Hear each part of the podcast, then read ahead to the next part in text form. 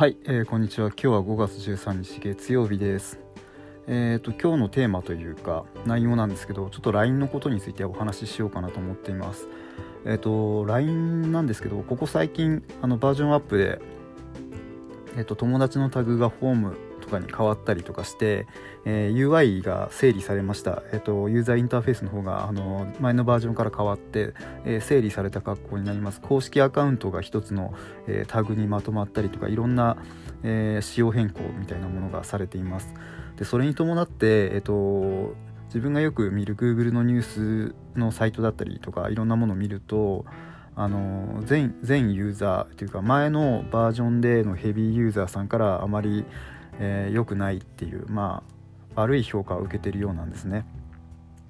で自分は基本的にはそんなにあの LINE のヘビーユーザーではないので、まあ、むしろ LINEPay ばっかり使ってるような感じなのでそんなにあの変わったことについて、えーと、意見はないんですむしろあの自分的にはまああのたくさんこうぐちゃぐちゃしていた公式アカウントが一つのタブに、えー、タブにまとまって整理された感じなのでとても使い勝手が自分としてはいいなと思っているんですけれどもやはり、えーと、旧バージョンをすごくこう愛用してガンガン使ってた人間人からするとあの UI が変わったことによったりあの操作の、えー、やり方が変わったりすることでこう使い勝手が今までよりも悪くなってしまったというような印象を受けている方が多いようです。でまあ前々から思っていたことで一つ実現したことがその LINEPay のアプリが、えーと、LINE の本体の方からこう独立した形を取ったということは、まあ、前々から言ってたんですけどとてもいいなとそこはすごく評価できるなと思っていますでやっぱりここその LINE のポータルとニュースとかってやっぱり分かれていった方がその使い勝手の部分で言うといいんじゃないかななんていうことも思ったりはするんですけれども、えー、今の形でそのまま、えー、行くのであればやはり、えー、お手本にするべきは、えー、WeChat のミニアプリの、えー、仕様みたいな感じですかね。WeChat はあのすぐ開くとトークの画面というか友達一覧の画面になるんですね。でそこからスワイプすることによって、えー、WeChat の中に入れているアプリを立ち上げたりすることができるんです。要は仮想 OS をスマホの中にもう一つ持ち込むような感じになるんですけれどもまあ、その仕様については、えー、是が非いろいろあると思うんですけれども、まあ、そこまでしなくてもなんかそういうこう一番最初に目につくのが今までのトークの履歴だったりトーク友達の履歴あの友達のリストみたいなものがメインにあってあと細かいその何て言うんですかねあのニュースだとかえっ、ー、と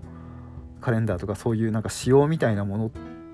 細かいニュースタイムラインみたいなものはなんかアプリみたいな形でそのなんですかねえっ、ー、と LINE の中にアプリを2つぐらいこう入れ入れ込むような入れ子にして、えー、やることで整理されるんじゃないかななんて思っています。あのもしかしたら今話していることはそのヘビーユーザーの方からすると的外れの話かもしれないんですけど、えー、正直その LINE がまだごちゃごちゃしている部分っていうのは多々あると思うのでその辺をやっぱ整理してで使い勝手を良くすることによってその今までのその、えー、今今のその UI やホーム画面とかにこう不便さを感じてる人を納得させられるというか整理できるんじゃないかななんていうふうにちょっと思ったりもしていました。はいえーと、LINE は多分これからも、えーと、いわゆるそのメッセンジャーアプリとして第一線ずっと行くんじゃないかなって今のところは思っています。あのなかなかそれに変わるようなものっていうのがこう見出せないというか見つけられないし新しいのも出てきてはいるんですけど影が薄いような状況ずっと続いてるみたいなのでまああのいい形でこう日本に馴染んで頑張ってほしいななんていうふうに思っております。はい、ということで今日はあの LINE のちょっとその、えー、ホーム画面というか新しい UI について少し触れてみました。えー、今日の内容いかがだったでしょうか？お聴きいただきましてありがとうございました。